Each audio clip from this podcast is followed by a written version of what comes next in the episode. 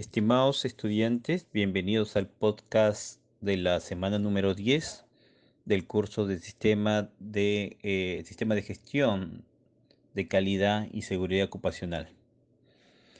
En esta semana abordaremos eh, el tema referido al flujograma y mapa de procesos.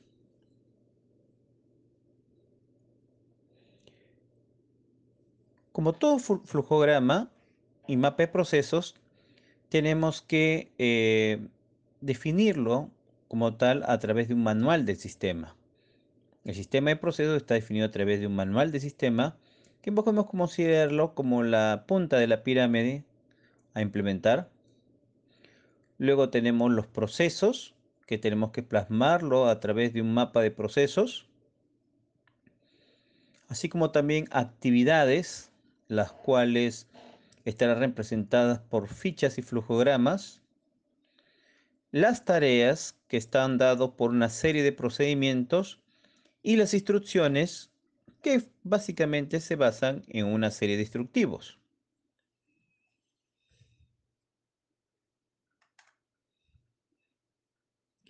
Cuando analizamos los actores que participan en un flujograma, tenemos diversos elementos que considerar.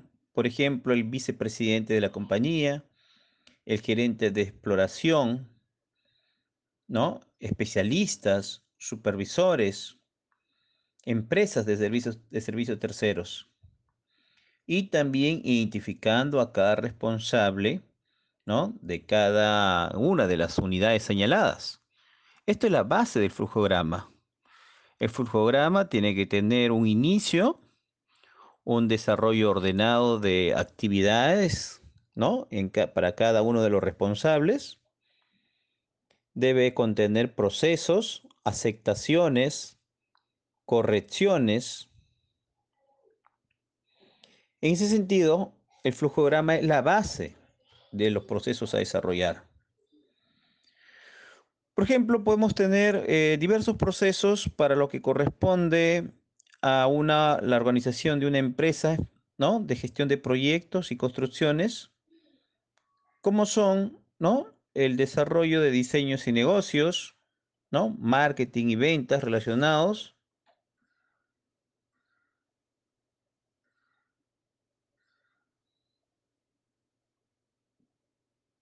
así como también otros procesos importantes como es la gestión de proyectos, que implica la gestión de portafolio de proyectos, o sea, crear un conjunto de proyectos a desarrollar, planeamiento y programación de proyectos, que implica la programación de actividades, la ejecución de la obra en sí, que es la ejecución de los proyectos, la gestión de contratos para lo que es provisión de insumos, mano de obra, equipos, así como también en la gestión financiera de los proyectos, ¿no? Tenemos que saber de dónde vamos a financiar.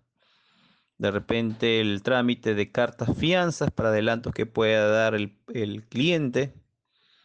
Otros aspectos muy importantes en la gestión de proyectos es la gestión de subcontratistas y proveedores, que implica el planeamiento y contratación de proveedores, la gestión de subcontratistas y el seguimiento de los mismos. Otro aspecto, proceso importante a considerar es la gestión de recursos. Como señalamos que gestionar materiales, gestionar recursos humanos, equipos, herramientas, fabricación de embalaje, entre otros. Y finalmente, la operación y mantenimiento de activos, que implica la gestión de contratos y servicios, la provisión de servicios y gestión de infraestructura. Todo esto está basado en un cumplimiento de diversas normas en los diferentes tipos de procesos señalados. En conclusión, estos procesos nos ayudarán a desarrollar los negocios, establecer el abastecimiento de recursos, las construcciones de una empresa específica, los recursos humanos y las finanzas y contabilidad. Todos, estos elementos interactúan para que esta empresa de gestión de proyectos se pueda organizar. Pero como señalamos, la base es el flujograma de actividades.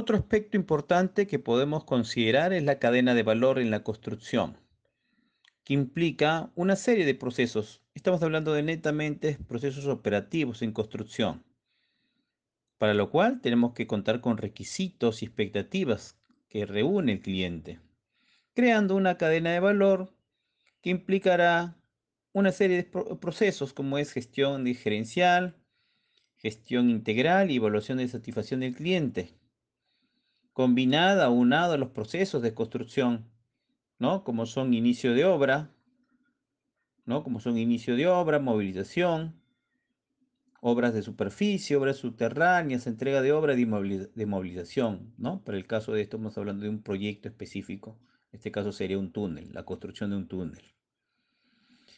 Todo esto, todo esto implica la satisfacción del cliente para el cual se desarrolla el proyecto.